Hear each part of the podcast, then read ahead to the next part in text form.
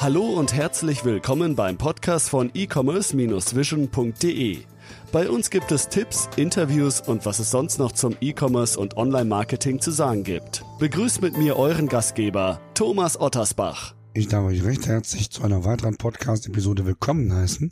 Ihr hört meine Stimme, sorry dafür. Deswegen möchte ich das Intro heute ganz kurz halten. Und zwar spreche ich heute mit Stefan Schleus von Wondercurves, einem E-Commerce Startup, was sich in einem, ja, wenn man so will, in einem Nischensegment im Fashion-Bereich niedergelassen hat. Und zwar, was das Thema Plus-Size-Mode angeht, also Übergrößen. Ein wahnsinnig großer Markt, wie wir heute erfahren werden. Und ich würde vorschlagen, wir hören direkt rein. Von daher viel Spaß.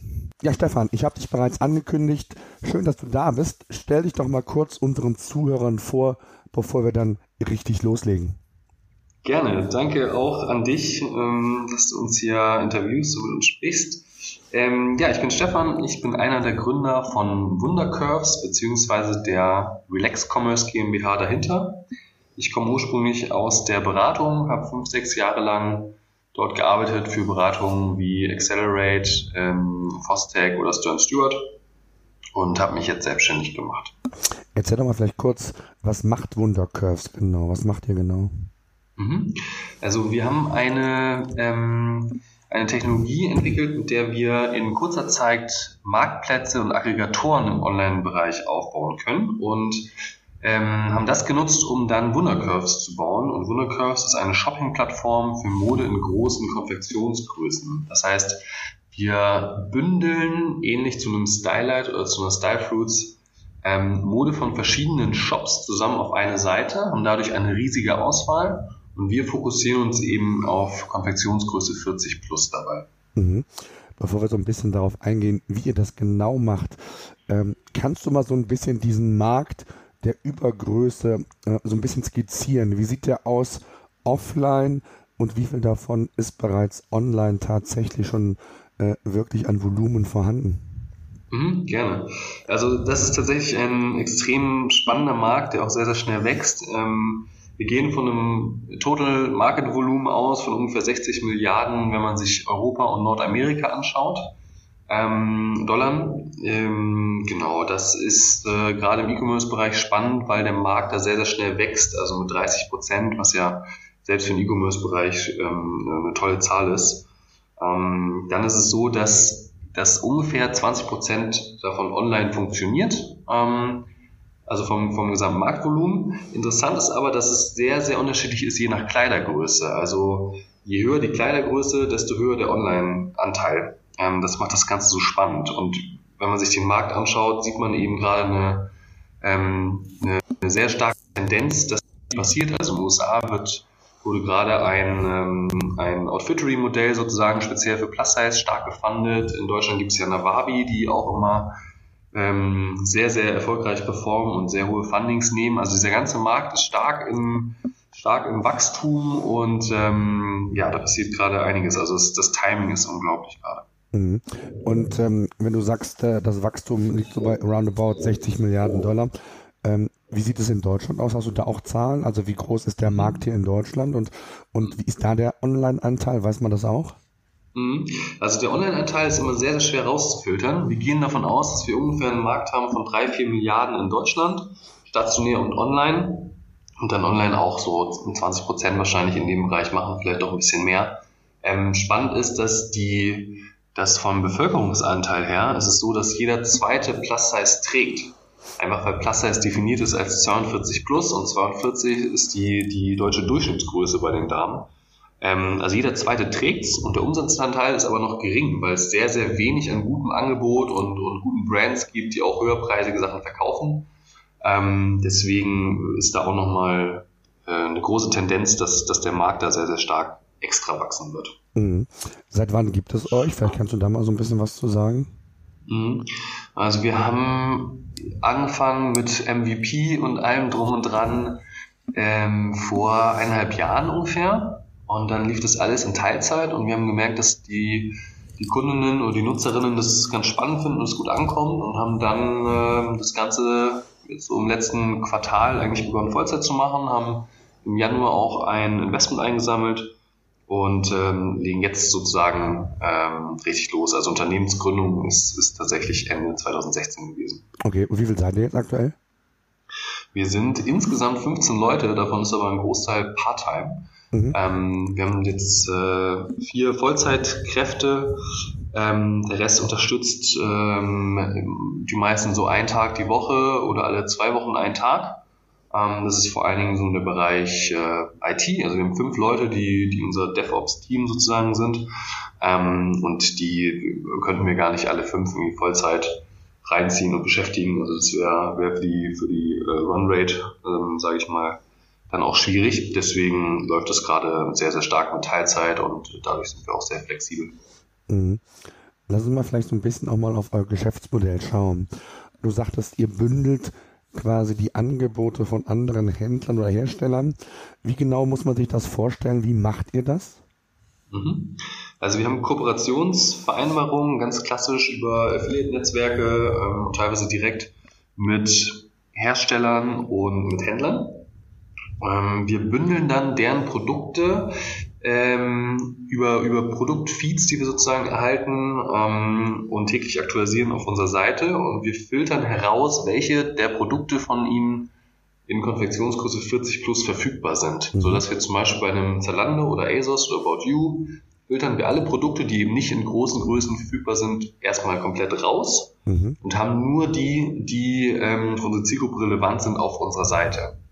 Dadurch haben wir immer die große Größensortimente von allen beliebten Shops ähm, ja, gebündelt bei uns und dadurch auch die größte Auswahl, also auch europaweit ähm, eine der, der führenden Auswahlen in diesem Bereich. Okay, das heißt, wenn man so will, ist euer USP, dass ihr im Grunde genommen die Angebote bündelt. Ich sage jetzt mal so wie ein Trivago im Reisebereich äh, mhm. und ich mir die Hotels aussuchen kann. So bündelt ihr quasi ähm, die Plus-Size-Mode und bietet quasi eine Plattform, äh, wo der Nutzer halt äh, von verschiedenen Händlern oder Herstellern die Mode bei euch kaufen kann. Kann man das so sagen? Genau, ja, das ist perfekt. Also das Shopping-Erlebnis im großen Größenbereich ist ähm, leider noch etwas rückständig, möchte ich sagen. Wenn man stationär schaut, da gibt's, äh, hat auch ähm, in den USA große Studien dazu gegeben, Bloomberg beispielsweise, ähm, nur 15 Prozent der Produkte im stationären Handel sind in Übergrößen verfügbar. Das heißt, die Kundin ist oftmals da, findet irgendwas nicht. Wenn die schlanke Freundin vielleicht in fünf Minuten ihre Esprit-Bluse hat, ähm, sucht die korpulentere Freundin dann noch ähm, deutlich länger oder findet es gar nicht. Äh, muss dann oft die Verkäuferin fragen, ob das auch noch in größeren Größen verfügbar ist und so weiter. Dann kichert vielleicht jemand im Hintergrund. Also ein sehr, sehr unbefriedigende Shopping-Experience. Ähm, das Ganze auch online. Also wenn man zu den Marktführern geht, ich sag mal einem Shigo, einer Wabi, ein Ulla Popkin auch online, ähm, dann haben die oftmals ein relativ kleines Sortiment. Und wir möchten genau das ändern und sehen deswegen als USP ähm, einmal wirklich eine große Auswahl zu bieten. Also wir haben normalerweise pro Kategorie mehr ähm, Auswahl als ein, ein Shigo oder andere in ihrem gesamten Sortiment oder ähm, äh, generell ein, ein 10 bis 15 Mal so großes, äh, eine 15, 10 bis 15 Mal so große Auswahl wie marktführende Online-Shops. Ähm, genau, weil wir einfach durch die Bündelung können wir sozusagen die Sortimente von einzelnen Shops komplett summieren und haben dadurch natürlich mehr als jeder einzelne Shop an sich kann. Und wir möchten die erste Anlaufstation sein. Das heißt, wenn jemand nach Wohnen in großen Größen äh, sucht, dann soll er bei uns seine Produkte finden und entdecken können und sich inspirieren lassen und wird dann eben zum Partner weitergeleitet. Das heißt, könnte auch ein Hersteller, der bislang online noch nicht so aktiv ist, auf euch zukommen und sagen, wir möchten die Produkte bei euch listen, damit wir so die erste E-Commerce Experience schaffen können und Erfahrungen machen können? Oder macht ihr sowas gar nicht, sondern ihr fokussiert euch zunächst mal nur auf, ich sag mal, bestehende Marken, die auch eine Art Affiliate-Programm haben oder geht ihr auch schon den Schritt weiter? Mhm. Ja, wir führen gerade erste Gespräche tatsächlich mit, mit Herstellern, ähm, um, um sowas mit anzubieten. Was wir aber nicht machen, ist beispielsweise eine Logistik für die, für die Hersteller. Also so ein bisschen Farfetch äh, modellmäßig, das machen wir nicht. Ähm, wir haben tatsächlich aber sehr, sehr viele Anfragen von, von Händlern und Herstellern, also kommen da eher in der Anbindung nicht hinterher, ähm, weil es dann natürlich auch immer so ein Setup-Prozess ist. Ähm, für, die, für die Partner ist es eben eine ganz klare Win-Win-Situation. Also wir bringen denen ja, ähm, wir erreichen ja für die eine Zielgruppe, die tatsächlich auch nicht leicht zu erreichen ist. Ähm, sehr, sehr zielgerichtet und leiten sie weiter und wir sind damit für die im Marketing ähm, günstiger und effizienter und vor allen Dingen auch für die Brand wesentlich besser als jetzt andere Kanäle. Ähm, deswegen gehen da durchaus viele auf uns zu. Mhm. Was sind denn so, also letztendlich ist ja so, ihr verdient ja letztendlich nur Geld über, über ja, Besucherströme. Ne? Also wenn die Leute auf eure Seite kommen, äh, qualifiziert nach solchen Produkten suchen. Was sind denn für euch relevante Marketingkanäle oder Online-Marketingkanäle in der Vergangenheit? Was habt ihr getestet und was kristallisiert sich für euch als, als profitabler Kanal dabei heraus? Mhm. Also wir, ähm, vielleicht zum ersten Punkt, wir verdienen äh, Geld über die Provision auf, auf Klick oder auf Order, ähm, aber gehen auch weitere Erlösquellen an. Also wir bieten beispielsweise Native Advertising, äh, man kann bestimmte Produktplatzierungen erreichen, Sponsored Posts und so weiter. Mhm. Ähm, Im Marketing ja, haben wir tatsächlich äh, extrem viel tatsächlich durchgetestet. Also wir haben ähm, bei uns an Bord den, den äh, Ulrich Kaleta, der war früher bei Notebooks Billiger einer der Marketingleiter ähm, und hat das dort auch mit aufgebaut. Und das ist unser Marketing Advisor, der ist, ähm, ist da sehr, sehr äh, testgetrieben und datengetrieben vorangegangen. Ähm, und wir haben ja, ich glaube, alles durchgetestet. Also von, von Plister und Outbrain äh, zu den klassischen Kanälen. Ähm, was bei uns sehr gut funktioniert, ist SEO. Das ist so einer der Hauptkanäle. Wir ähm, konzentrieren uns da auf Keywords, die früh in der Customer Journey sind. Ähm, wir haben ein Online-Magazin, wo man beispielsweise Ratgebertexte findet, die dann, ähm, ich sag mal, wenn man nach Mode für breite Hüften oder auch breite Hüften ähm, nur an sich googelt, dann ranken wir meistens auf eins oder zwei dadurch erreichen wir wirklich genau die Zielgruppe und eben noch in einem Bereich, der ähm, weniger kompetitiv ist, als jetzt große Größen günstig kaufen oder sowas. Ähm, damit fahren wir recht gut. Neben SEO ist ein wichtiger Kanal für uns auch ähm, Social Media, beziehungsweise vor allen Dingen Facebook. Also wir schalten sehr zielgerichtet da auch Ads und testen da ähm, sehr viel und ähm, das ist für uns auch ein Kanal, der sich als effizienter herausgestellt hat als beispielsweise Google AdWords.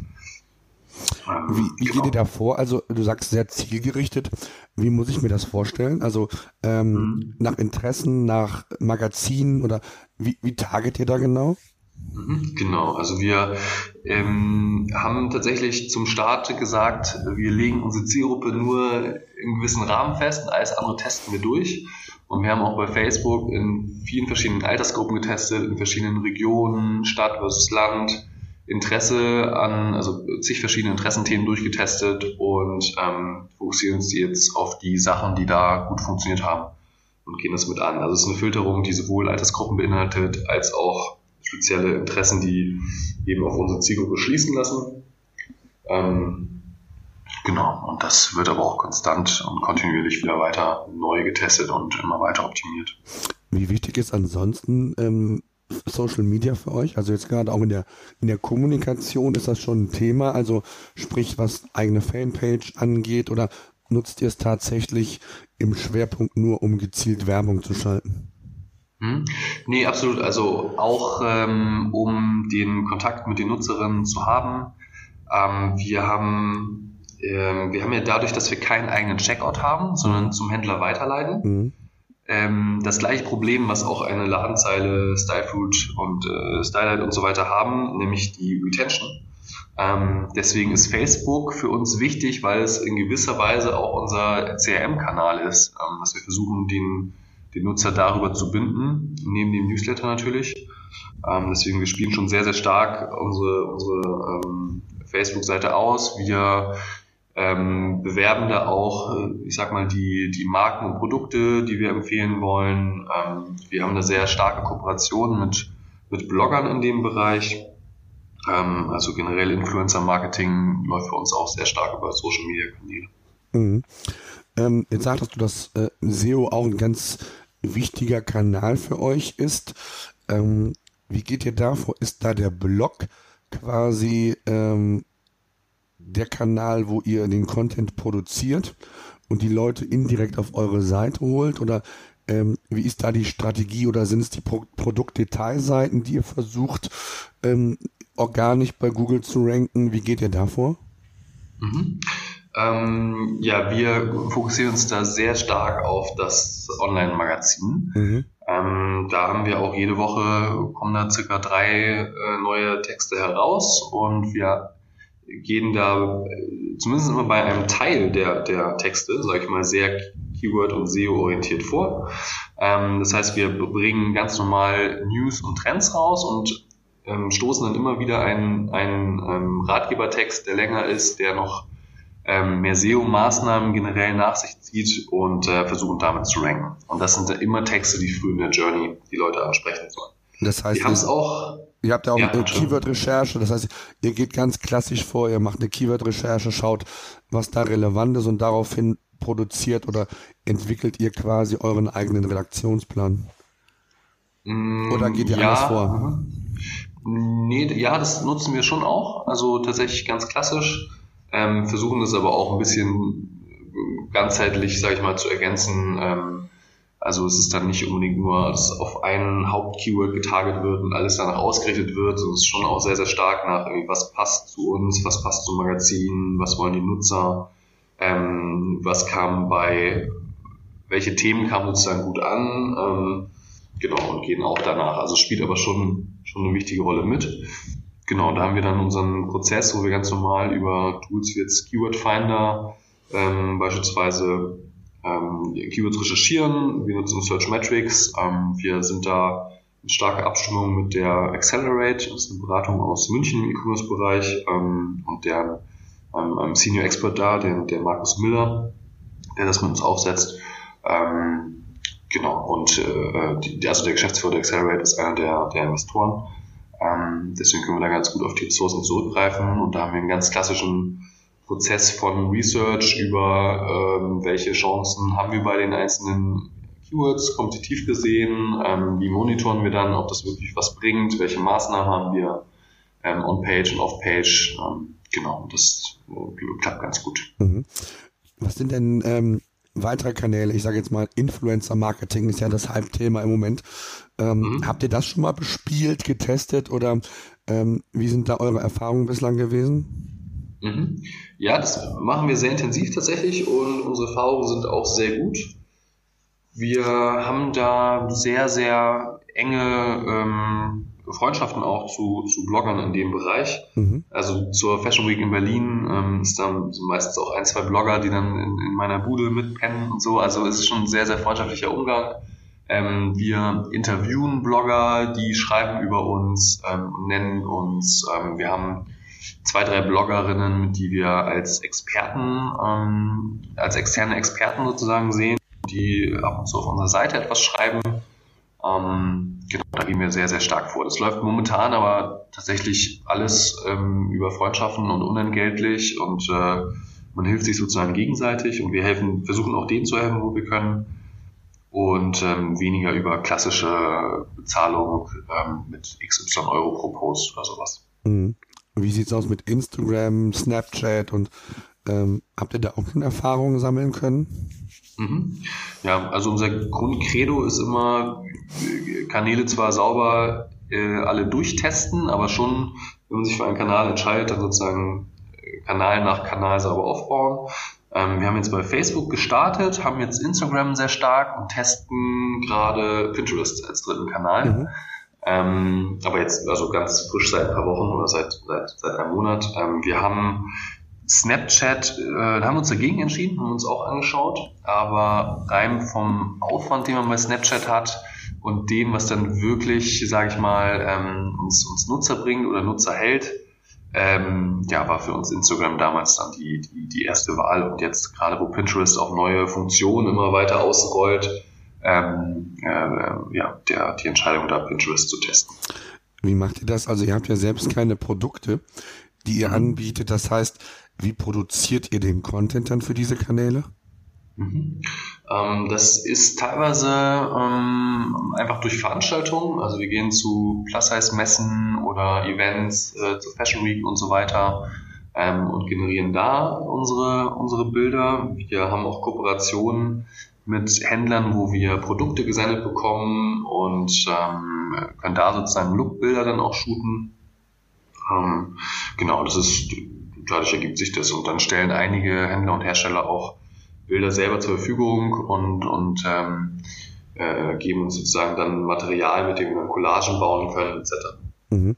Versucht über YouTube auch schon was zu machen? Also klassisch in den Videobereich. Facebook hat ja jetzt mittlerweile ähm, ja auch den Algorithmus schon sehr stark auf Video ausgerichtet. Ähm, ist das ein Thema, wo ihr euch mit beschäftigt oder in Zukunft beschäftigen müsst vielleicht sogar? Mhm. Ja, wir haben das mal getestet mit einem ganz kleinen YouTube-Netzwerk, eine Partnerschaft zu machen. Ähm, das hat bei uns ähm, nur so, also nur so semi funktioniert, sage ich mal. Wir wollen das aber nochmal neu angehen und nochmal neu testen. Tatsächlich sehen wir die Influencer in unserem Bereich, aber vermehrt eher bei Instagram oder Facebook beziehungsweise ähm, auf ihren Blogs. Und YouTube ist da tatsächlich komischerweise in, in dem Segment ein eher kleinerer Kanal. Mhm. Okay. Ähm, wie wichtig ist denn für euch, also ist ja kein Geheimnis, dass der, der mobile Traffic immer wichtiger wird und mhm. teilweise im E-Commerce äh, ja die 50 Prozent und mehr auch schon überschreitet.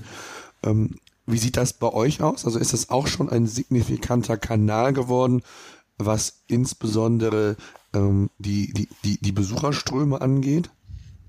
Ja, auf jeden Fall. Also wir haben mindestens 40 Prozent äh, Mobile-Anteil jeden Monat, ähm, manchmal auch 50 Prozent. Es hängt davon ab, wie stark wir ähm, unser Magazin pushen. Also wir haben den großen Mobile-Anteil durch unsere Facebook-Seite. Mhm die dann beispielsweise die, die Artikel aus dem Online-Magazin ähm, auch bei Facebook postet und die Leute dann auf dem Handy draufklicken und ähm, zu unserer Seite kommen.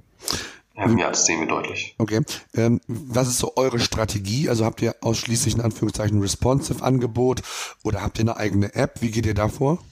Mhm. Ja, wir haben eine, eine äh, responsive Seite und ähm, für uns ist das große Problem tatsächlich, dass wenn die Leute mobil auf ein Produkt klicken und zum Partner weitergeleitet werden, dann haben wir kein äh, Cross-Device-Tracking, äh, beziehungsweise mhm. es ist, ist ähm, ja in dem Punkt einfach nicht, nicht so einfach möglich, sage ich mal. Ähm, das heißt, wenn die dann etwas Schönes entdecken und dann aber auf Desktop den Kauf ausführen, ähm, bringt uns das leider nichts mehr. Ähm, deswegen ist es tatsächlich ein großer Punkt. Also wir evaluieren es gerade, ähm, ob wir da eine, eine, saubere App aufsetzen ähm, und ähm, ja, machen, haben da gerade eine, eine, kleine Shortlist an Maßnahmen, um den Mobile Traffic mehr aus mehr zu nutzen. Da geht es aber eher um wirklich den Nutzer direkt an uns zu binden, auch wenn er mobile kommt, ähm, ja, über gewisse, gewisse Features. Wobei letztendlich ist ja auch immer so eine Frage, ich hatte letztens noch das Gespräch mit einem Online-Händler auch, der eine Art ihr reines äh, responsive Angebot halt hat. Und wenn man sich die Seite dann mal auf dem Smartphone anschaut, und ich glaube, äh, es ist kein großes Geheimnis, dass der Markt sich Richtung ähm, Smartphone äh, weiterentwickeln wird, dann sind, ist die Seite zwar responsive, aber ich sage jetzt mal so, die Call to Actions, die Button, die Bestellbuttons, der Warenkorb, mhm. die sind schon sehr klein und, und es macht einfach keinen mhm. Spaß von der User Experience, auch von der Usability, äh, in diesem Angebot mobil zu surfen. Ähm, mhm. Das ist ja ein Riesenproblem und deswegen mhm. äh, ist ja eine Überlegung zu sagen, ich baue mir trotzdem eine App, weil ich das anders darstellen kann. Die Frage, die, die sich natürlich mir erschließt, ist natürlich, genau wie du sagst, ihr habt keinen eigenen Checkout. Das heißt, ihr seid in gewisser Weise auf eure Partner angewiesen. Stichwort, ähm, ähm, du hast es eben schon gesagt, Cross-Device-Tracking, aber so insgesamt auch habt ihr große Unterschiede, was Conversion Rate Desktop Mobile aktuell angeht? Mhm. Ja, ganz deutlich tatsächlich. Ja, ist für uns auch ein großes Thema. Also wir haben da, ähm, wir waren ja im, im Accelerator der, der Venture Villa in Hannover. Ähm, da hattest du ja auch das Interview mit den äh, Kollegen von Chat Shopper, war das, glaube ich. Ja.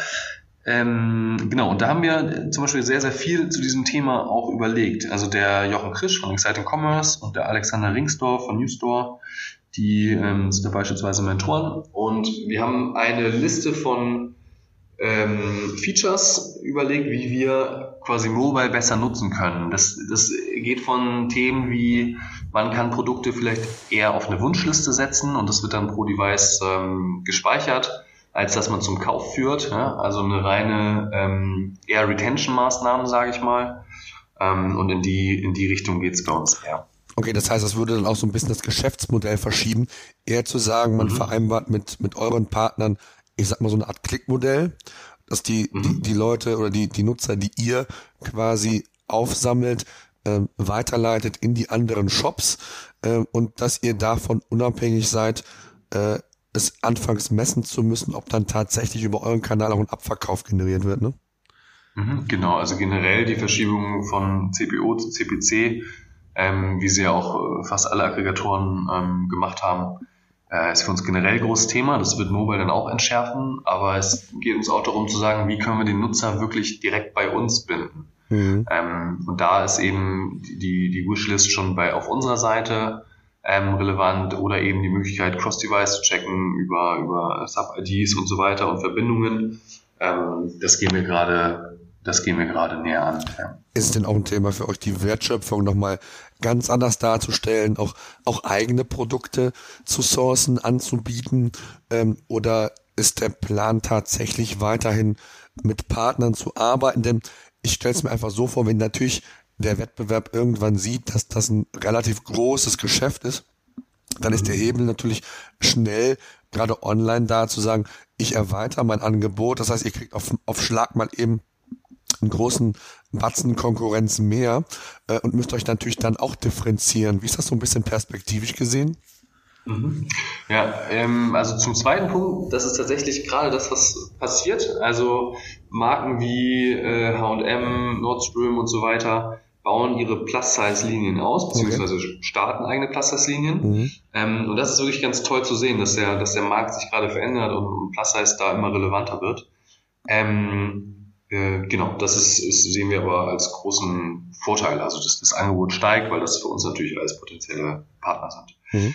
Ähm, Thema Eigenmarken, genau. Wir, wir evaluieren ähm, da in, in beide Richtungen, sage ich mal, also sowohl Eigenmarken, dadurch, dass wir sehen, was sind die Schnelldreher, was wird gut verkauft, zu sagen, okay, wenn immer die 19 Euro Bluse in Weiß funktioniert, dann machen wir sie eben als Eigenmarke, relativ risikolos, ja, weil wir sehen, die, die wird einfach jede Woche, geht sie gut weg.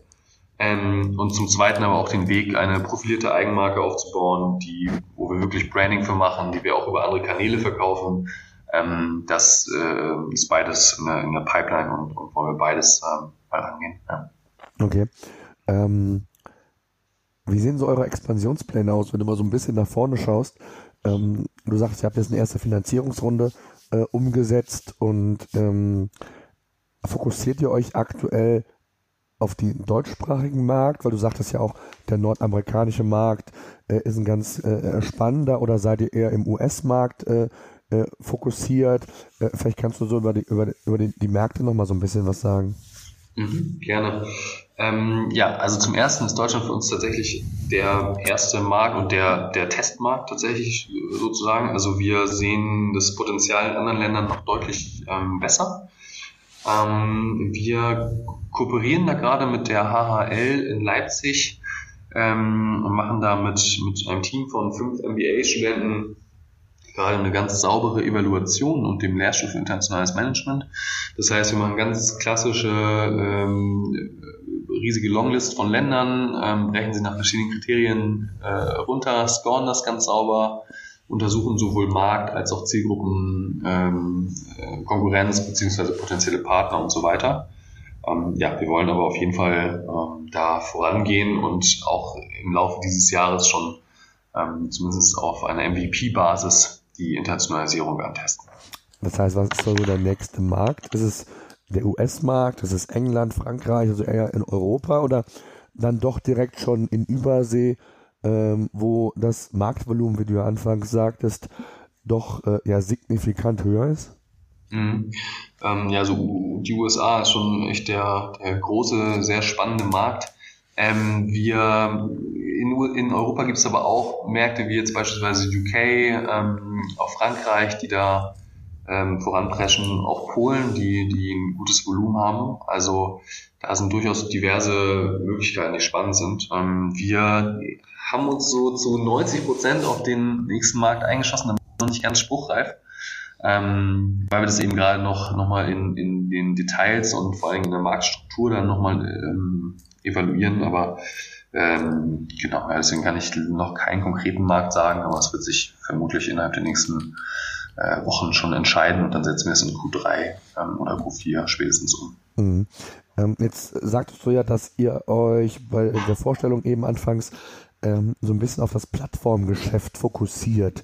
Ähm, kann man daraus schließen, dass ihr nicht nur Wonder Curves äh, umsetzen wollt, sondern mittelfristig weitere Themen bespielen wollt mit eurer Technologie, die im Grunde genommen dann skalierbar ist, die, ich sage jetzt mal, auf relative einfache Art und Weise auch für andere Branchen dann projizierbar ist oder, oder ist jetzt erstmal der absolute Fokus auf Wonder Curves? Ähm, ja, wir wollen tatsächlich die Technologie nutzen für weitere Modelle. Ähm, die Technologie selber ist gekommen, weil wir gesagt haben, ähm, wir können mit den bestehenden Shopsystemen, kommen wir irgendwann an eine Grenze von der Skalierbarkeit. Mhm. Also wenn wir jetzt 50.000 Produkte abbilden wollen, dann, dann geht es noch. Äh, bei 100.000 Produkten wird es schon wieder so ein bisschen schwieriger bei einigen Shopsystemen. Aber spätestens, wenn man dann sagt, okay, tendenziell wollen wir wie ein wie eine Stylight oder wie ein List in UK ähm, auch mal die Millionengrenze knacken an Produkten, einfach weil wir alles, was es an Auswahl geben soll, in dem Bereich abbilden möchten. Ähm, dann wird es richtig schwer mit dem etablierten Shopsystem. Und deswegen haben wir da unser eigenes System aufgebaut, basierend auf Bootstrap, was, was wirklich 100% Cloud-basiert, ähm, 100% auf Skalierbarkeit und auf gute, saubere äh, Technik sozusagen ausgesetzt ist. Ähm, und da haben wir durchaus White-Label-Anfragen bereits bekommen von Händlern, die sagen, sie möchten gerne ihr Sortiment einfach noch ein bisschen erweitern oder sie, sie merken, dass sie mit einem einfachen Online-Shop nicht richtig konkurrieren können. Und äh, warum dann nicht den USP der großen Auswahl aufbauen und das eben mit unserer Hilfe? Also das passiert, ähm, das passiert gerade oder sind wir gerade in Gesprächen. Und zum Zweiten ist es auch so, dass wir noch ein anderes Vertical ähm, äh, aufbauen werden, was äh, Ende März ähm, gelauncht wird. Da geht es um Premium-Produkte, das heißt, ähm, ich sag mal, hochpreisige Möbel, hochpreisige Fashion, ähm, die also komplett andere Zielgruppe und anderes Sortiment sein wird. Aber auch ähm, gleiches Konzept, dass ihr da quasi als Affiliate erstmal agiert und ähm, genau wie bei Wonder Curves auch, oder ist das schon äh, ein, ein etwas anderes Geschäftskonzept, was ihr da verfolgt? Mhm. Das Geschäftsmodell ist tatsächlich ähm, sehr, sehr ähnlich. Wir legen bei der zweiten Plattform das Magazin noch mehr nach vorne. Mhm. Also es wird, ähm, wird dann, ähm, das Magazin ist einfach noch einen höheren Bestandteil, sag ich mal, oder höhere Wichtigkeit in dem Bereich. Ähm, genau, ansonsten ist es aber in, in erster Stufe auch eine ähm, Affiliate-Lösung und wir evaluieren parallel auch ähm, den, den eigenen Checkout. Da läuft gerade auch ein, ein Projekt, wo wir das für Wundercurves schon mal evaluieren. Und der Vorteil ist natürlich, alles, was wir für, Wunder, für Wundercurves machen, das können wir sehr ähnlich dann auch im zweiten Vertical oder auch für White Label Solutions ähm, mit nutzen. Also wenn wir das, die, die Architektur wieder verbessern, dann profitieren da alle von. Ähm, wir können sehr, sehr schnell äh, über neue Mandanten sozusagen die anderen Seiten aufbauen. Alles, was wir an Marketing-Erkenntnissen ähm, aufbauen, nehmen wir mit und nutzen es auf allen Verticals. Aber trotzdem bleibt der klare Fokus erstmal Wundercurves, ähm, äh, dass wir uns da auch nicht verzetteln, sage ich mal. Ne? Und das, weil wir auch sehen, dass es da funktioniert von den Metriken. Ja, okay. Das heißt aber auch, für das neue Projekt ist es so, wenn du sagst, das Magazin ist noch mehr im Fokus, dass ihr noch mehr auch dieses Thema organische Suchtraffic für das neue Produkt seht. Genau, ja. Okay, das heißt also, ihr seid da auch in einer eher Art Nische, weil äh, wenn du sagst, hat was mit Möbeln zu tun oder mit Fashion, der Markt ist ja schon zum Teil sehr kompetitiv und äh, da mal eben nur ein, an Anführungszeichen, ein Magazin mal eben zu launchen, wird vielleicht nicht den kurzfristigen Erfolg haben, wie ihr euch das vielleicht sonst wünschen würdet, oder? Mhm, ja, also wir sehen das mittelfristig als eine Art Inspirationsplattform für, für ähm, Produkte, die, die eben einen gewissen Qualitätsstandard ähm, erfüllen. Also ja. bei den, ich sag mal, wenn man jetzt online shoppt, hat man ja die, die großen Händler wie Amazon und Zalando, wo man ähm, die auch sehr, sehr stark natürlich die Schnäppchen nach vorne stellen und ähm, diesen Käufertyp ansprechen. Und wir möchten eben wirklich den Käufertyp ansprechen, der ähm, einen hohen Qualitätsanspruch hat an seine Produkte, ähm, der, der Premium-Produkte sozusagen sucht und kauft und lieber zeitsparend ähm, sich darauf verlassen will, dass er gute Qualität hat. Und ähm, da möchten wir dann dieses Magazin nutzen, um zu sagen, okay, wir haben nicht nur bestimmte, ähm, eine bestimmte Produktauswahl, die eben auf Qualität setzt, sondern zusätzlich einen hohen Inspirationsanteil mit, mit Reiseberichten, mit Produkttests und so weiter, ähm, sodass man sich mittelfristig darauf verlassen kann, zu sagen, okay, wenn ich etwas suche ähm, und eben mein Qualitätsanspruch hier gilt, dann bin ich auf der Seite ähm, mehr Informationen und kann das Produkt direkt kaufen. Das heißt, baut ihr dann auch intern eine eigene Redaktion auf oder macht ihr das extern? Wie, wie, wie ist da so eure, ähm, eure Erfahrung gewesen? Also gerade was so jetzt die, die, die ersten Schritte äh, mit eurem aktuellen Magazin angeht, macht es Sinn, das Know-how intern zu bündeln oder über externe, gute, ich sage mal, Online-Redakteure das abzubilden? Wie seid ihr da vorgegangen? Mhm. Wir möchten gerne einen Mix da machen. Also wir haben ähm, unsere Head of Content, die Christiane Seitz, ähm, die wird mit ihrem Team einen, einen Teil der Berichte schreiben und dann möchten wir uns gerne von externen themenspezifische ähm, Artikel noch äh, dazu holen. Ja? Also beispielsweise ein bestimmter Reisebericht oder mhm. mal ein Automobilbericht ähm, oder sowas, wo man dann spezifisch die Leute anschreibt, die das ähm, äh, da schon mehr Erfahrung haben. Okay. Ja. Was glaubst du, wenn du mal so den, den Blick mal zum Schluss in die Glaskugel wirfst, ähm, wo werdet ihr oder so in zwei, drei Jahren sein? Also was ist da so eure, eure Zielsetzung? Mhm. Ähm, unser, unser Ziel ist, ähm, vielleicht zuerst für Wundercurves, ähm, wir messen uns immer an dem Außenumsatz, den wir für unsere Händlerpartner machen. Und die, die, der langfristige Gedanke ist zu sagen, es spricht nichts dagegen, wenn wir jetzt auf grüner Wiese starten und ähm, das erfahrene Team haben, was, was wir mitbringen, ähm, dass unser Außenumsatz da durchaus kompetitiv äh, sein sollte zu den marktführenden Shops. Ähm, da also durchaus ein etablierter Player wird und Markenbekanntheit wird und wir uns da positionieren als die Seite, die man zuerst anläuft, um eben seine große Auswahl zu finden. Ähm, des Weiteren steht die nächsten Jahre weiter die Expansion ähm, im Vordergrund, ähm, der Test des eigenen Checkouts, die eigenen Marken. Das sind so die großen äh, Wundercurves äh, an die es da gehen wird. Genau, damit die zweite Plattform werden wir, ist 2017 der, der Testzeitraum sozusagen. Das heißt, danach werden wir sehen, läuft es sehr gut, macht man da äh, vielleicht eine Tochterfirma draus. Ähm, ähm, genau, und kann dann sehr datengetrieben die nächsten Schritte bestimmen. Und wir hoffen, dass wir dann die White-Label-Kooperation auch weiterführen können. Das heißt, die Technologie auch ähm, uns noch ein bisschen extra Cashflow, sage ich mal, mit eingebracht hat. Weißt du eigentlich, äh, wie viel Online-Umsatz Ulla Popken macht beispielsweise? Nee, leider nicht. Also wir haben, äh, äh, es ist generell schwer, die, die, die Umsätze da pro Shop immer rauszufinden. Ja. Ähm, wir versuchen das immer anhand von von Traffic-Zahlen über Similar Web und dann Conversion-Schätzungen, sage ich mal, ja. und, und äh, Basket-Schätzungen ganz grob herzuleiten. Ähm, genau, ja, das ist sehr, sehr spannend. Wobei wir uns tatsächlich da auch sehr, sehr viel vergleichen mit eher einem ähm, Aggregator wie List in UK oder Stylight oder Stylefoods in, in Europa und uns da anschauen, wie deren Traffic ist. Und, äh, Kannst du irgendwas sagen, ähm, was so eure Ziele umsatztechnisch sind? Also muss jetzt nicht genau auf ein auf, äh, auf einen Euro sein, aber äh, ist es so mhm. sechsstellig, siebenstellig? Was sind da so eure Pläne jetzt für dieses Jahr? Mhm, genau, also dieses Jahr ist, ist, ähm, ist äh, geplant, dass wir da ähm, ja im hohen fünfstelligen, sage ich mal, mittlere bis hohe fünfstelliger ähm, Bereich sind wirklich ein Innenumsatz. Mhm. Ähm, also deutlich sechsstellig im Außenumsatz. Ähm, genau, und dann hoffen wir, dass wir das durch den durch die Internationalisierung, durch die Eigenmarken, die dann die Marge verbessern und natürlich durch ein normales äh, Marktdurchdringung und, und Wachstum äh, die nächsten Jahre auch deutlich steigern können. Ja, hört sich sehr, sehr spannend an. Ich bin mal sehr gespannt. Also ich glaube, ähm, auch gerade dieser, das ist, hat ja Zalando und Co. schon gezeigt, der Fashion-Markt ist ja äh, durchaus ein äh, Markt mit enormen äh, Wachstumskurven und auch in, in enormen Volumen, nicht nur international, sondern auch in Deutschland. Genau wie du sagtest, ähm, dass dieser Plus-Size-Markt, äh, glaube ich, noch so ein bisschen in den Kinderschuhen steckt und so die ersten Händler, Hersteller so ein bisschen mitbekommen, dass es sinnvoll ist, äh, da auch online was zu machen und äh, dass sich das Volumen mit Sicherheit sehr, sehr groß verschieben wird.